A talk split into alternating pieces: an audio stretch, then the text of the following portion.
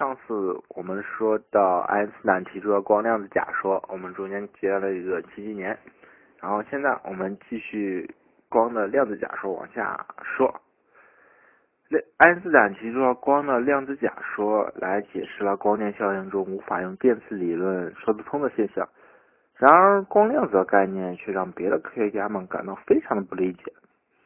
光的问题不是已经定性了吗？我们前面啊几期节目中也说到了，光不就是已经被包含在麦克斯韦方程里边了吗？不就是一种电磁波吗？光不就是完全已经定性描述了吗？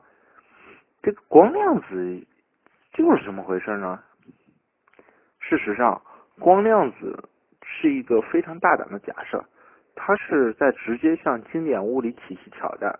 爱因斯坦本人也意识到这一点。在他看来，这可能是他最叛逆的一篇论文了。在他写给好友的哈比希特的信中，爱因斯坦描述了他划时代的四篇论文。只有在光量子上面，他采用了非常革命的字眼，而甚至相对论都没有这样的描述。为什么呢？因为光量子和传统的电磁波图像显得特别格格不入。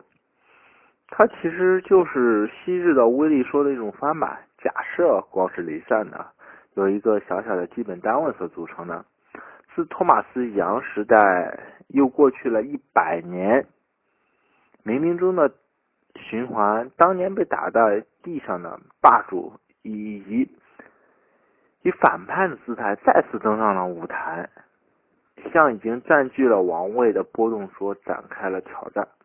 这两个命命中注定的对手，好像又要展开一番最后的决战，从而领悟自己存在的终极意义到底是什么。也就是说，光到底是波呢，还是光量子呢？其实这两个对手有一个特别恰当的比喻，就是两个高手，如果没有你，我独自站在这里，又是为了什么呢？嗯，其实光量子的处境和当年的当年起义的波动一样，是非常困难和不为人所接受的。波动如今占据的地位，甚至要超过远远超过一百多年前笼罩在牛顿光环下的威力王朝。波动的王位是由麦克斯韦钦点的，而又有整个电磁王国作为同盟。这场决战从一开始就不再局限于光的领域之内。而整个电磁波谱的性质问题，而我们很快就会看到，十几年后战争将更加扩大，整个物理世界都被卷进去了，从而形成了一副名副其实的大战——世界大战。这就是为什么我们开篇就从光的本质上一点一点探讨，引入了两次光到底是波动还是微粒这些争论。正是由于这些争论而推出了。而将这些争论呢搞清楚，而促进了整个科学的往前发展。它是一个引子，在这儿我就很好的给大家解释清楚，为什么我们要讲量子史话的时候，嗯，前面一直在说什么波威战争了，波威第一次战争，波威第二次战争，这个地方就是为什么我们后面会慢慢慢慢的把这个故事展开，说的特别清楚。当时对于光量子态度，连爱因斯坦本人都特别谨慎，更别说那些可敬的老派科学家了。为什么爱因斯坦能做出这件事呢？因为爱因斯坦当时他只是一个，用我们现在的话来说，他其实是个民科。我我没有那么多枷锁，我只是一个专利局局员，我想什么什么，我爱说什么什么就无所谓的。一方面，嗯，光量子这个和经典的电磁图像是不相容的；另一方面，当时光因光电效应的实验没有一个能够非常明确的证实光量的存在。威力的这这次绝地反击一一直到了一九一五年才真正引起人们的注意，而这次的起因也是非常讽刺的，是因为美国密立根美国人密立根想用实验来证实光量子图像是错的，但是多次反复实验之后。他却啼笑皆非的发现，他已经在很大程度上证实了爱因斯坦是对的。实验数据是有相当的说服力的。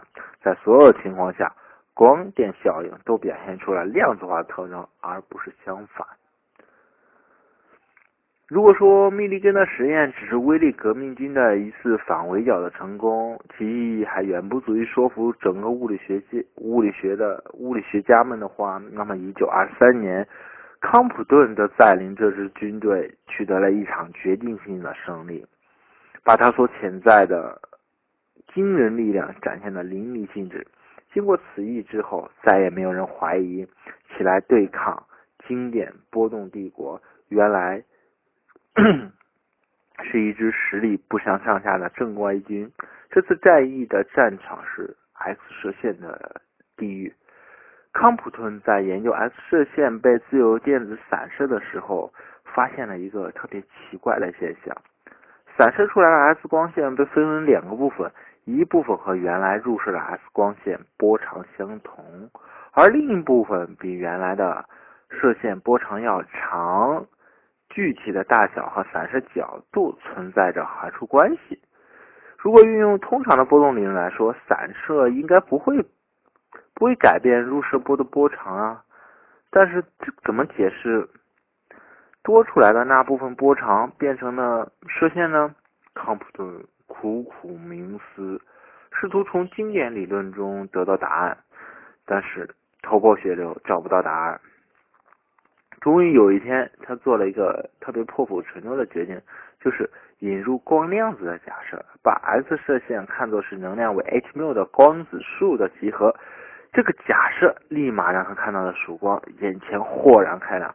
那一部分波长变长的射线是因为光子和电子碰撞所引起的。光子就像普通的小球那样，不仅有能量，还有冲量。当它和电子碰撞时，便将自己的能量交换一部分给电子。这样一来，光子的能量下降。根据公式，E 等于 h 缪，E 的下降导致 v 的下降，缪的下降，频率变小，波长自然就变大了。Over，整个景象完全清楚。在量子在粒子基础上推导出波长变化和散射角度关系，和实验丝毫不差。这是一极其漂亮的歼灭战，波动的力量根本没有任何反击机会，便缴了械。康普顿在总结上说了：“现在几乎不用再怀疑伦琴射线，也就是 X 射线的另一种说法，嗯，另一个名字吧。”是一种量子现象了。实验令人信服的表明，辐射量子不仅具有能量，而且具有一定方向的冲量。这个时候就出现了一个问题：上帝创造了光，爱因斯坦指出了什么是光，而康普顿则第一个真正意义啊看到了这个光。第三次的玻璃战争全面爆发了，卷土重来的威力军团装备出了更先进的武器，光年效应和康普顿康普顿效应这两个大炮威力无穷，令波动军守军难以抵抗，节节败退。但是波动方面军近百年来苦心经营的阵地，毕竟不是那么容易摧毁的哦。麦克斯韦的理论和整个经典物理学体系强大的后援，使他们仍然。立于不败之地。波动的拥护者很快清楚地意识到，不能再后退了，因为身后就是莫斯科了。波动理论的全面失守将意味着麦克斯韦电磁理论体系的崩溃。至少现在，威力这一雄心勃勃的计划还难以实现。也就是说，威力到现在目前为止，它还不能撼动麦克斯韦电磁波理论，是就是不能说。麦克斯韦的电磁波理论是有问题的。波动稳住了阵脚之后，也就是说，你还不能说我完全是错的。迅速的重新评估了自己的力量，虽然在光电问题上他无能为力，但是他当初赖以建国的那些王牌武器却依然没有生效或失效，仍然有着强大的杀伤力。威的复兴尽管来的特别凶猛。但是终究缺乏深度，他甚至不得不依靠从波动那里缴来的军火来作战。比如，我们已经看到那个光电效应，对于光量子理论的验证牵扯到了波频率和波长的测定。大家注意频率和波长的测定哦。对于光量子，而这可恰恰就是光干涉现象实现的哦。光干涉时，干涉现象说明什么？说明光是个波。那你靠波的一个现象来证明自己是离子，是不是有点矛盾啊？波动王国的立国之父托马斯·杨，他的精神如此伟大，以至于他身后百年依然光耀着波动的战旗，震慑了一切反动力。在每一所中学的实验室里，通过两道狭缝的光，依然不依不饶地显示出明暗相间的干涉条纹。应该大家都见到过，上高中的时候老师应该做过这个，应该很多人也不厌其烦的求条纹间距，呃，明条纹和暗条纹被折腾的。嗯，很很痛苦吧？这些明暗条纹还是存在的，不用质疑的。就像世人说，光就是波。费尼尔的论文虽然已经在图书馆上蒙上了灰尘，但是任何人只要有兴趣，仍可以重复他实验来确认波松量般的存在。麦克斯韦芳华绝代的方程式仍然在每天给出预言，而电磁波也仍然温顺的按照那个优美的预言，以三十万公里每秒的速度行动，既没快一点，也没慢一点。战局很快就陷入了僵局，双方都屯兵于自己的得心应手的阵地之内，谁也无法攻占对方的地盘。光子陷入干涉的沼泽，使得。便显得笨拙而无法自拔。光波一进入到光电的丛林，也变得迷茫而不知所措。离子呢？光到底是离子呢，还是波呢？